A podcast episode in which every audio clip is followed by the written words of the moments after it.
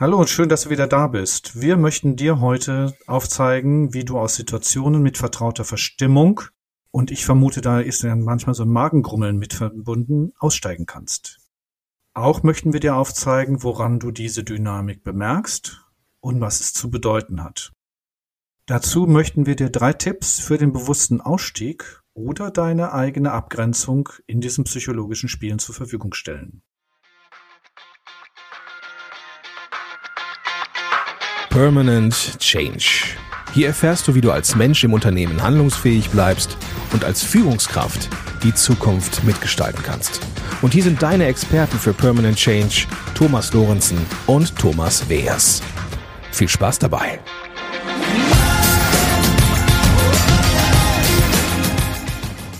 Hallo, ich bin Thomas Weers.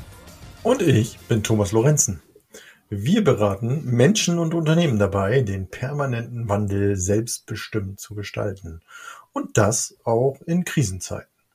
Und Thomas, da ich ja schon so ein bisschen von den psychologischen Spielen angesprochen habe, würde ich gerne eine Situation beispielhaft mit reinbringen, um unserer Zuhörerin und unserem Zuhörer so ein bisschen zu erklären, was meinen wir eigentlich mit psychologischen Spielen? Ja, klar, gerne. Ich hatte letztens eine Situation im Coaching. Da kam ein Coachie telefonisch auf mich zu und hat gesagt, Mensch, Herr Wehrs, ich brauche unbedingt eine Sitzung mit Ihnen.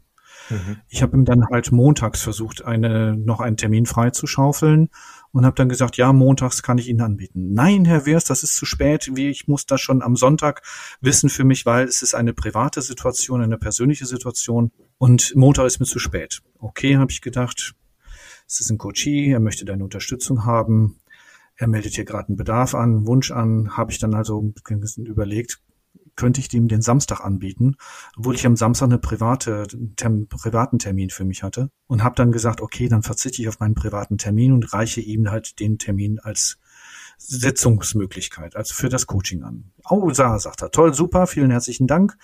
Gerne machen wir dann am Samstag. Dann kommen wir im, am Coaching, im Samstag ins Coaching und ich merke dann in diesem Termin, dass egal was ich ihm angeboten habe, ich bin abgeblockt worden. Ich bin immer wieder abgeblockt worden und habe dann während des Coachings immer wieder gemerkt, was ist hier eigentlich los? Und dann irgendwann knallte er mir einfach plötzlich etwas um die Ohren nach dem Motto, also Herr Wehrs heute, ich kriege überhaupt keine Lösungen von Ihnen. Das ist alles irgendwie nichts. Sie sind auch nicht besser als die anderen Coaches und das ist also wirklich was, also ich weiß überhaupt nicht, warum ich den Termin überhaupt mit Ihnen gemacht habe. Und in dem Moment merkte ich, boah, was ist das denn hier gerade? Ne? Also, also ich hatte echt so ein Gefühl von, von Magengrummeln und Magengefühl und bin dann raus aus der Sitzung und habe gedacht, das machst du nicht nochmal. Hm. Und wie ging es dir emotional? Also was hast du gefühlt?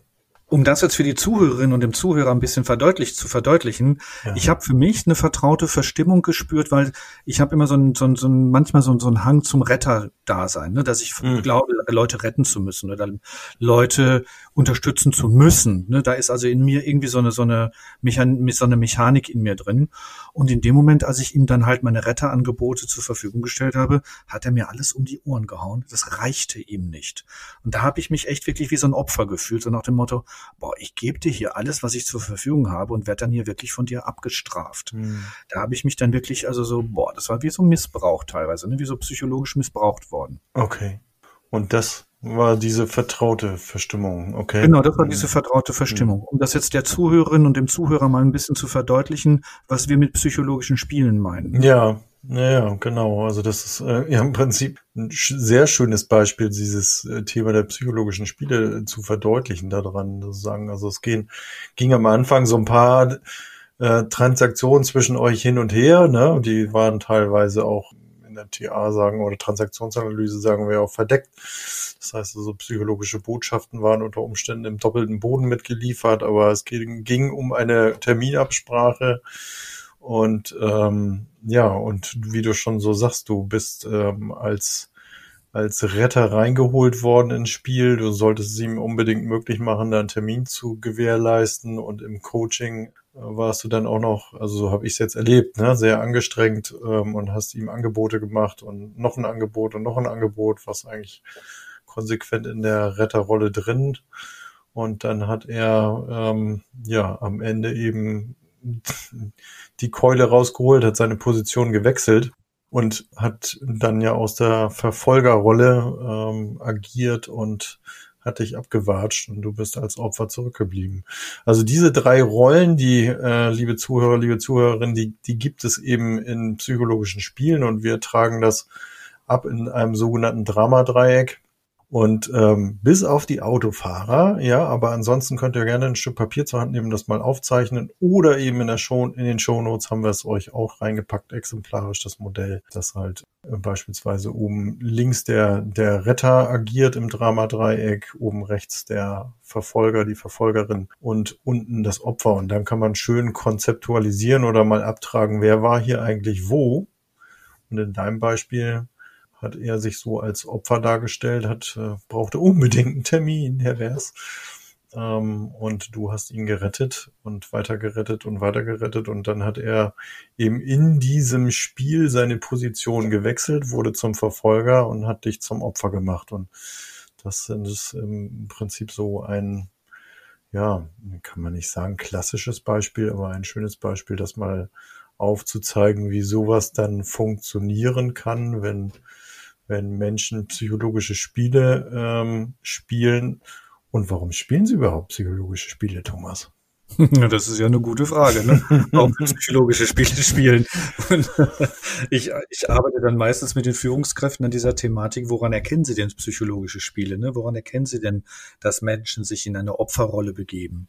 Oder warum Menschen den Retter spielen müssen oder, oder ein Retter sein müssen. Mhm. Und wir meinen jetzt nicht den Retter, der ein Leben rettet oder die Feuerwehr, die das Feuer löscht. Ja, genau. Ja. Ne, sondern wir meinen in, im sozialen Verhalten jemand, jemand übernimmt Verantwortung ungefragt für jemand anderen oder jemand übernimmt Verantwortung ungefragt für eine Situation. Und das wäre dann so diese, diese klassische Retterrolle, die wir halt in diesem Dramadreieck meinen. Und mhm. für mich, Thomas, hat das ganz klar was mit den Grundbedürfnissen zu tun, dass ich, dass ich auf meine Grundbedürfnisse nicht achte in dem Moment und dann halt das psychologische Spiel als Kompensation benutze. Ja, genau. Also da hatte ich jetzt auch gerade dran gedacht. Wir haben dazu ja auch ein Webinarangebot zum Thema Grundbedürfnisse. Also Teil davon ist ja, wie strukturiere ich meine Zeit? Und äh, das Bedürfnis, wenn wir eben eben halt auch wahrgenommen werden wollen und unser Gegenüber eben halt ähm, gesehen werden wollen und aber nicht in der Lage sind, äh, unter Umständen eben so ein Gespräch herzustellen mit meinem Gegenüber, so Intimität zu erzeugen, dann verfallen wir eben oftmals in psychologische Spiele, um uns eben trotzdem damit zu versorgen, also um uns damit aufzuladen. Ne? Genau, und äh, das ist ja gerade im organisationalen Kontext meine Erfahrung, dass diese psychologischen Spiele oft dort gespielt werden, wo keine Führung stattfindet, wo keine Führung von durch Führungskräfte stattfindet oder auch keine Führung durch mich selbst, also dass ich keine Selbstführung in dem Moment gestalte für mich. Und dann rutsche ich in so psychologische Spiele, dann rutsche ich in so dis, in, in dysfunktionale Strukturen, damit wenigstens dann etwas passiert, also dass ich dann wenigstens das Gefühl habe, es passiert was. Ja, und, und auch gerade jetzt so in diesen Pandemiezeiten, wenn eben vielfach die Dinge fehlen, also wir eben keine Struktur ähm, haben, die die Organisation eben sehr, sehr offen ist und, und äh, sich alles verändert und ähm, eben so diese, dieser Kontakt nicht mehr da ist. Das hatten wir in unserer vorhergehenden Episode ja mal äh, behandelt dass wenn solche Dinge eben reduziert sind, und das erleben wir beispielsweise ja auch in, als Gruppenleitung von Seminaren, wenn wir eben keine Stimulation anbieten, wenn wir keine Struktur anbieten, wenn wir das alles bewusst rausziehen, wenn wir unsere unsere Teilnehmerinnen äh, nicht wahrnehmen, also wirklich ganz extrem die, die Versorgung dieser Bedürfnisse reduzieren, dann wird Tür und Tor geöffnet für Spiele. Und diese Spiele ja auch die dysfunktionalen Beziehungen stärkt in genau. der Organisation. Ne? Also dass dann halt bewusst halt Opferhaltungen aufgebaut werden um wenigstens dann gesehen zu werden in seiner Opferhaltung oder gesehen oder mich oder mich hinzustellen zu sagen, die da hinten sind so schlimm und nur weil die da hinten schlimm sind, habe ich keinen guten Arbeitsweg oder habe ich keinen guten Arbeitsplatz. Ja. Also andere dafür verantwortlich machen, dass es mir schlecht geht. Ja. Ne, das ist ja so eine klassische Verfolgermentalität. Ne? Die anderen sind schuld daran, dass ich mein Leben nicht, was weiß ich, leicht oder dass mein Arbeitsplatz so anstrengend ist oder dass meine Inhalte ähm, nicht möglich sind oder oder. Genau, ja. Ja, ich mag mal ein ähnliches, also nicht ein ähnliches, mag mal ein anderes Beispiel einbringen, um eben halt auch unser Zuhörerinnen, Zuhörer auch Optionen jetzt an die Hand zu geben und sagen, ja, ist, ist okay, aber was, was, was kann ich denn jetzt machen, wenn ich das so erlebe? Mhm. Ich hatte also äh, kürzlich ein Mediationsverfahren ähm, mit zwei Parteien und da war am Ende eben halt auch so, ein, so eine Abschlussrunde ähm, nach dem zweiten Gespräch und sagen, oh, gucken wir mal, wo wir stehen, sagt mal jeder was. Und eine Partei fing dann eben halt ähm, an, Rückmeldung zu geben, so, und dann kam die andere dran und die erzählte dann erst und hatte dann so gesagt, naja, also an, an zwei, drei Stellen kam dann immer so, ähm, sagen, ja, und wir werden dann hier immer verantwortlich gemacht und wir sind dann immer die Doofen, ähm, so sinngemäß. Oder jetzt kommen die schon wieder, die sind ja immer nur anstrengend. Ja, da machte sich auch so etwas breit, was, was du auch gerade so beschrieben hast und sagen, ja, du merkst dann als ähm, Mediator, Coach eben halt auch so sagen, will ich mich da jetzt als Retter reinbegeben und sagen, ach du Armer.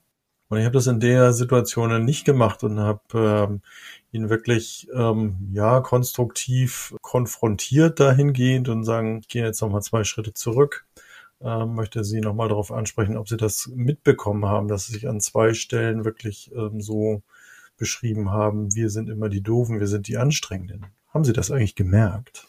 Und in dem Moment machte das bei dem so Klick und sagte, oh, nee, so habe ich das noch gar nicht gesehen. Also man hat wirklich gemerkt, wie der so ins Denken kommt und hat gesagt, oh, das ähm, muss ich mir irgendwie angeeignet haben, dass ich mich hier so ähm, ja abwerte, runterbewerte. Ne? Und in der Transaktionsanalyse haben wir ja dieses an einen Stellen wird's äh, Gewinnerdreieck gemacht, äh, genannt, der nächste nennt das OK-Dreieck, dass wir eben halt wirklich auch aus der, aus, aus dem Hier und Jetzt eben wirklich schön im Erwachsenen-Ich bleiben und eben uns nicht verführen lassen, Retter zu sein, sondern ich bin jetzt auch nicht als, als Unterstützer reingegangen in diesem Fall, aber ich habe ihn eben konstruktiv konfrontiert, im OK-OK-Dreieck heißt er der konstruktive ähm, Kritiker, ähm, um eben ihn einzuladen, eben aus dieser, dieser Opferrolle rauszukommen, aus dieser Falle, die er vermeintlich mir hergestellt hat und dann eben halt ins Denken zu kommen.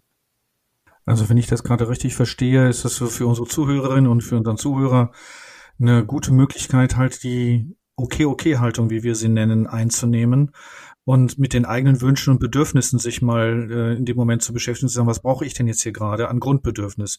Brauche ich hier gerade eine Klärung? Brauche ich hier gerade eine, nochmal eine Kommunikation bezüglich meiner Emotionen oder brauche ich nochmal eine Nachfrage?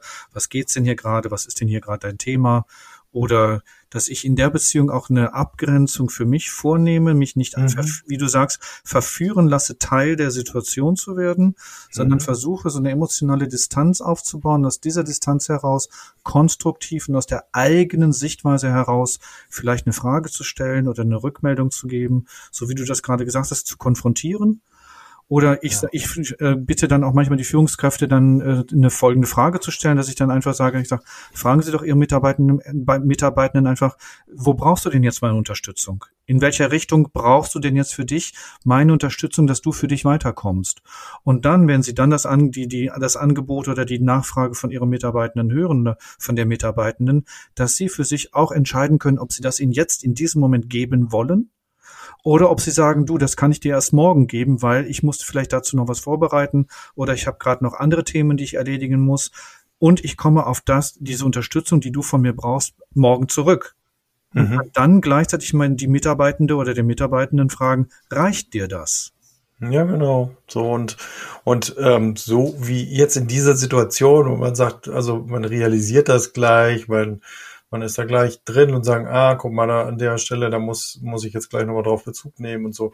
Und das gelingt ja nicht immer. Das wissen wir ja, dass äh, oftmals äh, rauschen die Situationen dann an einem vorbei. Aber den, den Tipp, den ich da noch mitgeben mag, woran wir es immer merken, und deswegen habe ich dich am Anfang auch gefragt, wie war denn dein Gefühl? Es zieht sich in der Magen gegen irgendwas zusammen. Und das ist ein guter Hinweis darauf, dass irgendwas nicht stimmt. Und, und dann so, wie du gesagt hast, so kurze Fragen äh, zumindestens rauszugeben, sagen, wie kommen sie jetzt da drauf? Inwiefern? Ähm, so öffnet eben zumindestens den Raum, äh, kurz nochmal drüber zu fliegen auf der Metaebene und zu sagen, was ist hier eigentlich los? Ja, und auch, was ich auch nochmal hinzufügen möchte, ist, dass diese Gleichwürdigkeit beider Positionen auch ähm, zu berücksichtigen wäre. Ne? Dass also seine Position und meine Position gleichwürdig sind. Dass ich mich mhm. nicht unterwerfen muss oder wenn bald da jemand eine, ich sag mal, eine, ein Hilfeangebot an mich sendet, dass ich dann mich sofort in die Retterrolle begeben muss. Sondern sagen kann erstmal, kann ich das denn gerade auch? Möchte ich das denn gerade auch? Und wenn ich das nicht möchte, kann ich sagen, nee, das geht gerade nicht. Das klappt gerade nicht, aber ich kann es dir morgen geben oder lass uns heute Nachmittag um 13 Uhr dann nochmal drüber reden. Mhm. Also da auch dann nochmal so die eigenen Bedürfnisse und den eigenen Standpunkt da auch gleichwertig mit dem, mit der Hilfeanfrage oder mit dem Unterstützungsangebot halt zu verbinden. Um damit ja. dann auf meiner Seite zu bleiben und mich abzugrenzen und da entsprechend im Gewinnerdreieck dann auch eine konstruktive Lösung für beide Seiten zu ermöglichen. Mhm. Und du hast ja schon gesagt, dass wir in den Shownotes halt äh, das Dramadreieck zur Verfügung stellen als Handout für die interessierte Zuhörerin und den interessierten Zuhörer, dass sie sich bei genau. Gelegenheit runterladen können, sich das mal durchlesen können und wir auch dazu gerne mit Ihnen in die Kommunikation gehen. Genau. Und das Okay-Dreieck liefern wir gleich mit. Und ja, fassen wir mal zusammen, Thomas.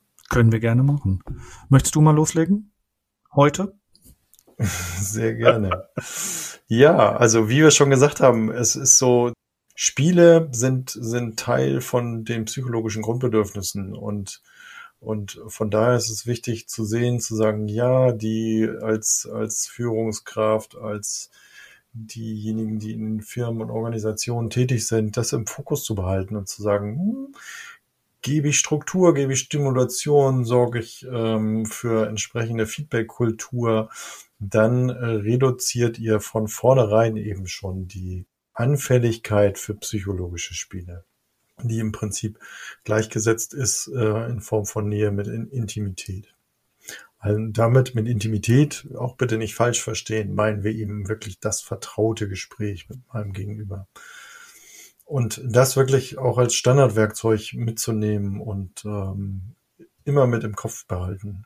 Ja, das Dramadreieck mit seinen Positionen und dem Ergebnis äh, mag einfach nur nochmal darstellen, dass dysfunktionale Beziehungen eben halt auch durch psychologische Spiele bestätigt und gestärkt werden. Und mit dem Gewinnerdreieck, mit einer Okay-Okay-Haltung habt ihr wirklich die Möglichkeit eben euch abzugrenzen, ähm, euer Erwachsenen-Ich zu aktivieren, auch euer Gegenüber zu aktivieren und einzuladen, wieder in Gleichwertigkeit, in Gleichgewicht eben ähm, wiederherzustellen und damit eine erwachsene Sichtweise zu ermöglichen.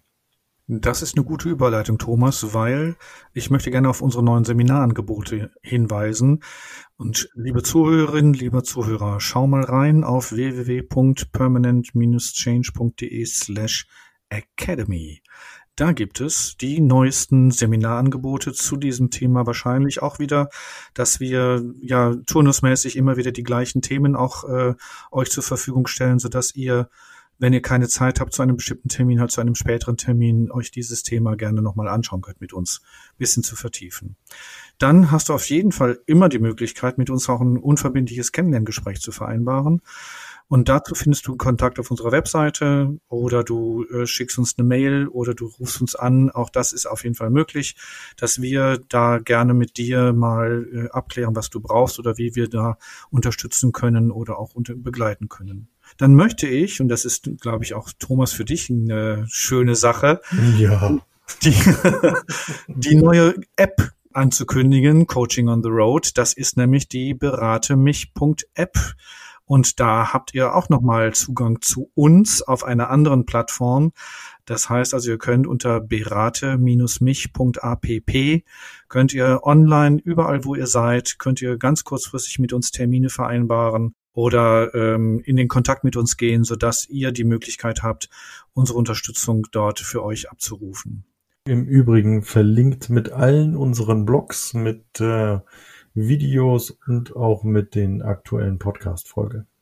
Echt? Hast du echt hingekriegt? Thomas, mhm. ich bin mhm. echt wirklich begeistert. Du bist wirklich Hammer. Hammer, wirklich genial. Dankeschön. Ja. Sehr gerne. Ähm, ich würde gerne noch einen Ausblick kurz machen, Thomas. Sehr. Und zwar in der nächsten Folge möchten wir uns wieder eine Führungskraft einladen als Interviewpartner. Und da wir ja das Thema Change und Wandel haben, würden wir uns gerne mal dem Thema Widerstand im Wandel ähm, widmen. Und dazu werden wir eine Führungskraft einladen und freut euch schon. Beim nächsten Mal dann sind wir zu dritt und werden dich mit dem Thema Widerstand im Wandel im Interview T und T im Interview mit präsentieren. Klasse, ich freue mich drauf. Thomas, bis dahin. Ich wünsche erstmal eine tolle Woche. Lass dir gut gehen. Ich wünsche euch da draußen eine tolle Woche. Dir wünsche ich eine tolle Woche und bis zum nächsten Mal. Tschüss. Tschüss.